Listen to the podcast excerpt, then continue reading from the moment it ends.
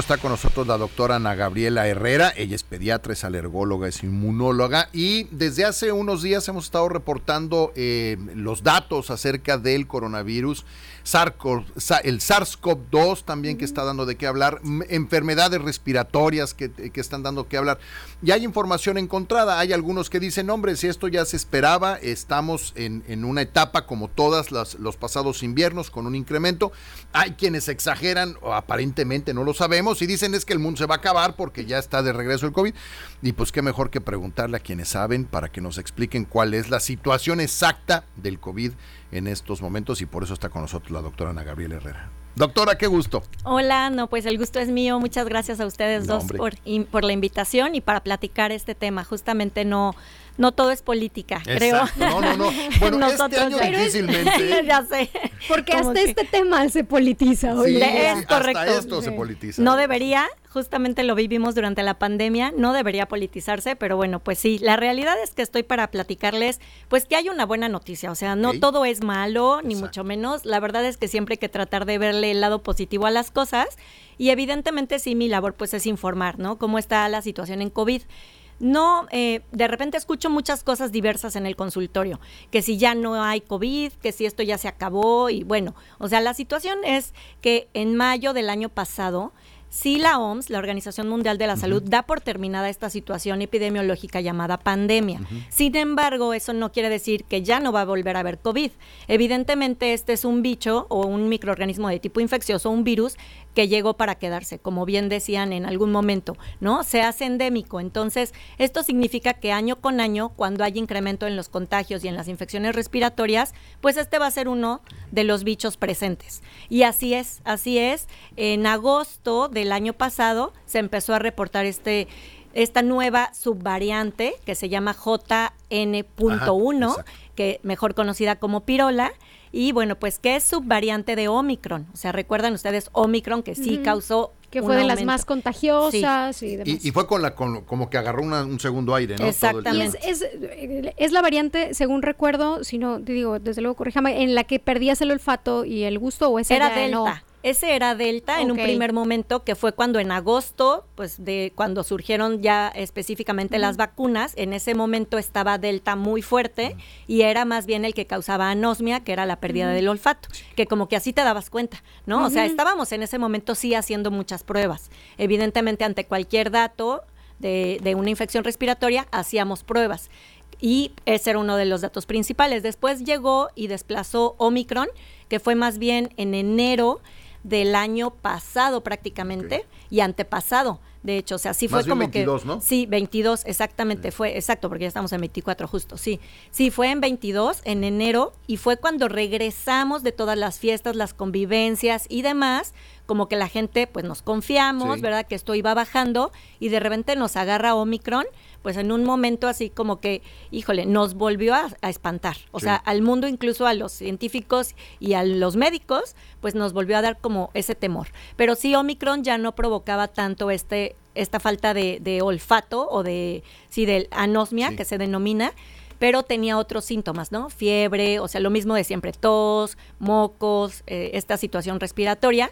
Y bueno, pues Omicron evidentemente también dejó de ser como tan importante, fueron disminuyendo los contagios, pero en agosto del año pasado, de 2023, surge esta subvariante que se llama pirola y que empieza a cobrar relevancia y la OMS la denomina como una variante de importancia. O sea, no la denomina como una variante de gravedad ni de para tenerle Pero miedo, sí le dice Al mundo, oigan, aguas. Sí, aguas, este está cobrando como mucha importancia, se está poniendo así como que interesante. Esto es agosto del año pasado. Agosto del año pasado y esta de hecho se, se describe o se empieza a detectar en Luxemburgo y al mismo tiempo en Estados, en Estados Unidos. Y de ahí se empieza ya a diseminar hacia el resto de Europa y hacia China. O sea, antes, cuando estábamos empezando la pandemia, o sea, regresando ya a 2020, cuando surge este virus de Wuhan, fue como que de Asia se empezó a diseminar hacia Europa, después era Estados Unidos y de ahí al resto de, exacto, México y Latinoamérica, exactamente.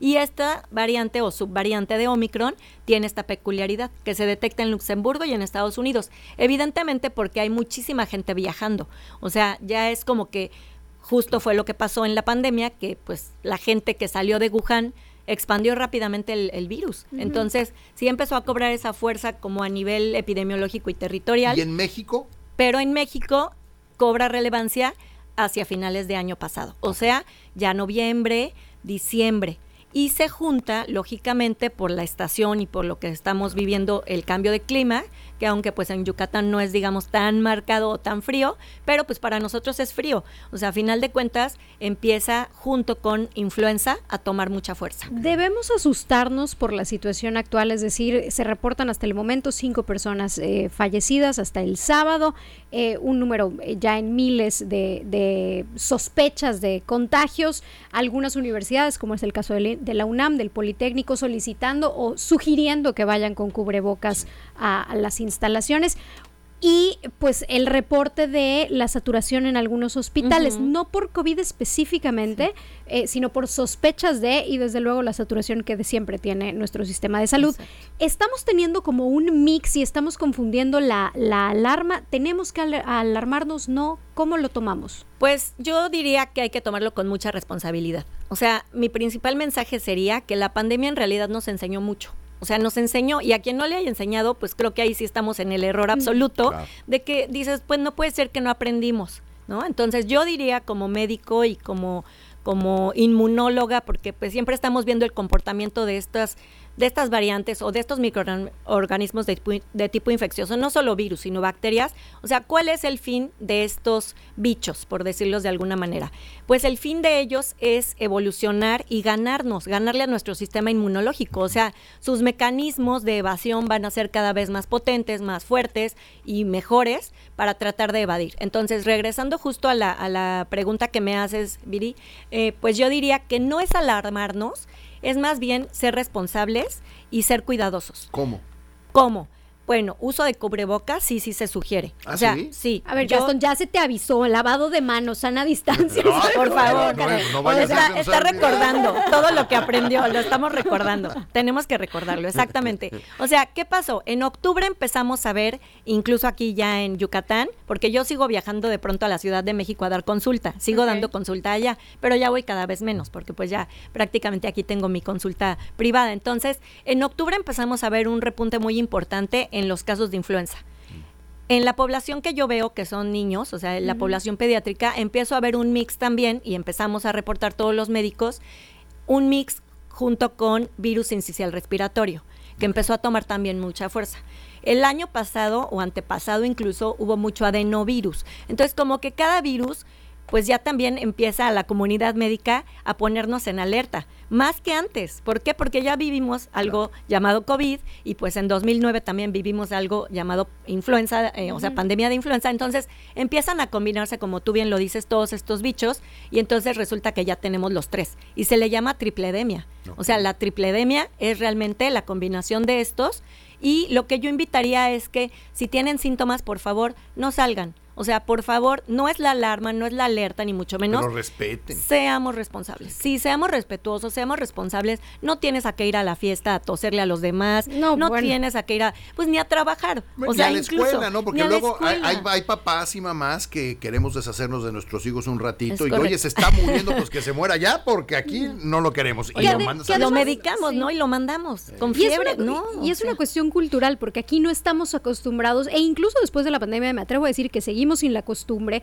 de que si tienes alguna enfermedad respiratoria, no llamada COVID, simplemente una gripa común, no utilizamos cubrebocas solo por una gripa común. Cuando hay otros países, pues, llámese asiáticos sobre todo, que sí tienen la costumbre de siempre, que si alguien tiene gripa, te pones el cubrebocas. claro. demás, O sea, en el avión, o sea, nosotros a lo mejor ustedes que también, que estamos yendo de un lado a otro, que nos estamos desplazando. Yo el año pasado que viajé, me tocó varios vuelos de verdad, sin, sin exagerar, que yo era la única que llevaba cubrebocas. Y yo decía, o sea, estoy de escuchas, acuerdo. escuchas al señor de al lado tosiendo, pero bueno, que no escupe nada más porque no está en, la obra de albañil, pero...